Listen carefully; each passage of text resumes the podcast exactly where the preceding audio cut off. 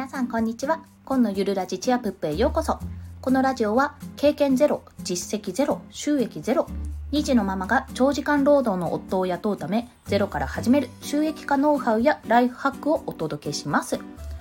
い。今日は隙間時間で効率的に作業する3つの方法についてお話しします。1つ目は積み上げリストの作成。2つ目は作業の細分化。3つ目は朝1時間早く起きる。この3つですね。それでは1つずつ解説をしていきます。まず積み上げリストの作成なんですけども、まあ、要はこれは今日やること何をするかっていうリストをですね。作成をしてもし SNS をやってる方がいたらこれを発信すると良いです。というのはまああれですよね。遠足なども準備するものって書いてあるじゃないですか。リュックの中にこれとこれとこれを入れてっていうように。そのような形で毎日何をしていくかっていうのを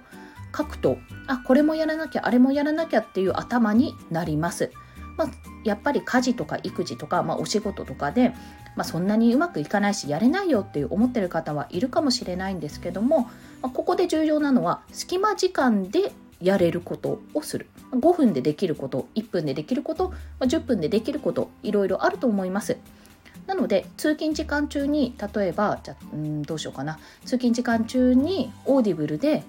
本を読む。読むっていうか聞くなんですけども聞く、まあ、それは何ページとかはねオーディブルの場合は時間になってしまうのでできないと思うんですけども、まあ、聞いてみるっていうのも私は一つリストとしてあげてもいいと思います。やることリスト。あとは本を今日は1ページ読むとかでも全然いいと思います。小さなことから積み上げることであだんだんスピードが速くなってきたから今日は2ページ読んでみよう的になるかもしれないですし、まあ、今日は時間が空いたからもう少し読んでみようあの5分間読んでみようっていうような形になるかもしれません、まあ、そういったことでねまず積み上げリストというのを作って、まあ、これやることリストなんですけどもそれを継続して行うことが大切です。まあ、それがないとあれもこれも手を出してしまってこんがらがってしまって結局本当にやりたいことに手がつかないっていうような状況になってしまうと思います。お気をつけください。私あるあるですこちら。はい。で2つ目なんですけども作業の細分化です。これは、例えばブログで一記事を書くというのをまあ、積み上げリストとしてあげたとしますね。1日でやることリスト。でそれをね一度にやろうとするとやっぱりなかなかできないんですよ。まあ、子供泣いちゃったとか、あもうお迎えの時間だとか、急な来客の対応とか、あとご飯作んなきゃとかね、いろんなものが出てきてしまって、それに左右されると、あ今日もブログができなかったな、今日も一記事書けなかったっていうふうにあのなってね、挫折してしまうことが多いと思います。でもこの作業を細分化するんですよ。まずブログのタイトルを考えるからでもいいです。ブログだったらタイトルを考えて、まあ、私の場合はちょっと例に習ってるんですけども、えー、タイトルをまず考えますよね。でその後に、えーと、言いたいことを3つ多くても3つまでに絞ってその3つのキーワードを作る。でその3つのキーワードにそれぞれ肉付けをしていく。で最後にあの、まあ、締めの言葉合わせて聞きたいっていうのをつける。であとはアイキャッチ画像をつける、まあ、作成してつける。途中途中にあの重要な、ま、画像とかがここは画像入れた方がいいなっていうところがあったら画像を入れる。で最後に構成ですね。確認をする。で最終的に公開ポチリ。っていうところまでが、まあ、一つのブログの記事を上げるのに作るところだと思うんです。でそれを、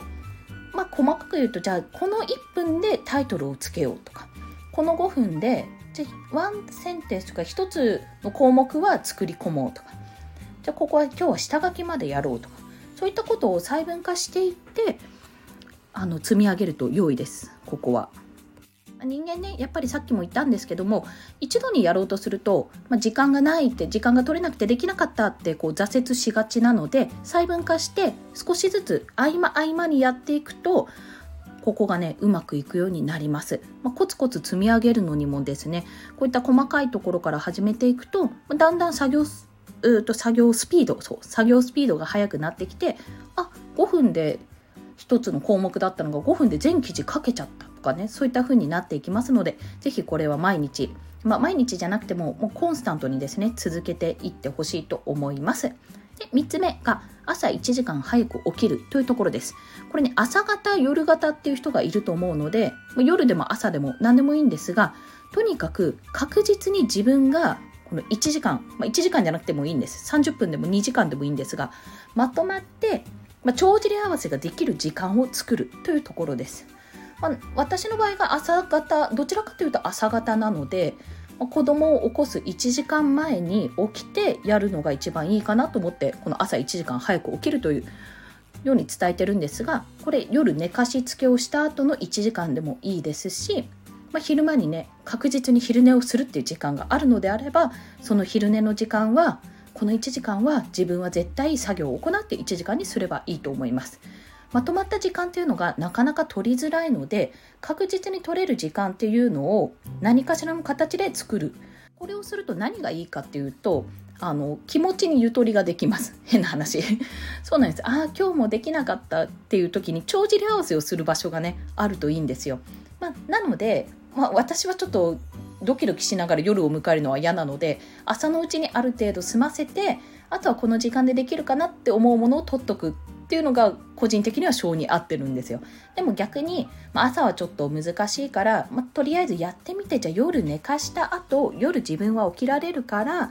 ここであの寝る前に帳尻合わせをしようっていう方もいると思います。私はそういう方法でもあるだと思います。なのでどうやってその帳尻合わせというか自分のまとまった時間を自分の自由な時間を確保するかっていうところに尽きるんですね。まあ、あまりね周りに迷惑をかけないようにするのであれば自分の時間を、まあ、寝る時間ですね睡眠時間から取るのが早いと思います。ただまあ体のね関係、まあ、心身ともに健康でいてほしいので睡眠時間ちょっと削るのはちょっときついっていう方は、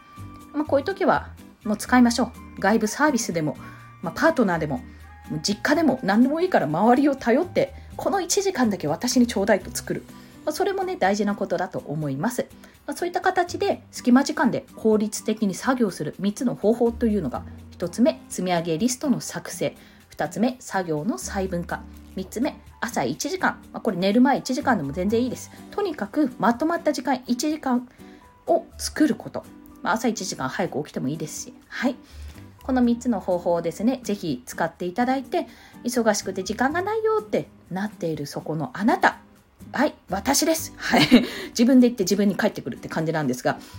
そこでね、あの、隙間時間を効率的に使ってもらえると嬉しいです。